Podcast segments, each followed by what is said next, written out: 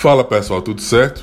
Hoje, 19 de julho de 2023, uma data histórica para o automobilismo brasileiro na Fórmula 1. Isso porque há 40 anos Ayrton Senna pilotava um carro de Fórmula 1 pela primeira vez. Isso ocorreu no circuito de Donington Park, na Inglaterra, e o carro foi a Williams Ford FW08C. Esse carro foi campeão de 82 da Fórmula 1 com o Keck Rosberg. E o Senna fez esse teste lá em Donington Park, 19 de julho de 83, e aí o Senna, com a sua habitual rapidez né, de adaptação aos diferentes tipos de pista e condições e de carros também, ele conseguiu o recorde da pista de Donington Park para carros aspirados, então, motores aspirados, né? Então, o Ayrton Senna aí aos 23 anos é, faz o seu primeiro teste na Fórmula 1 e algo que ficou marcado também nesse dia foi que na reportagem do Mestre, né, Reginaldo Leme,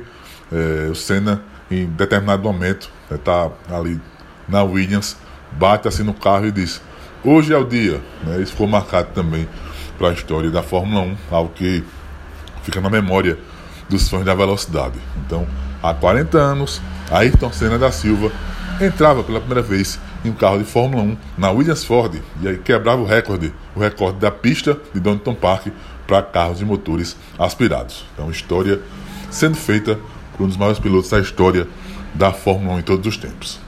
Um abraço a todos e até a próxima curva.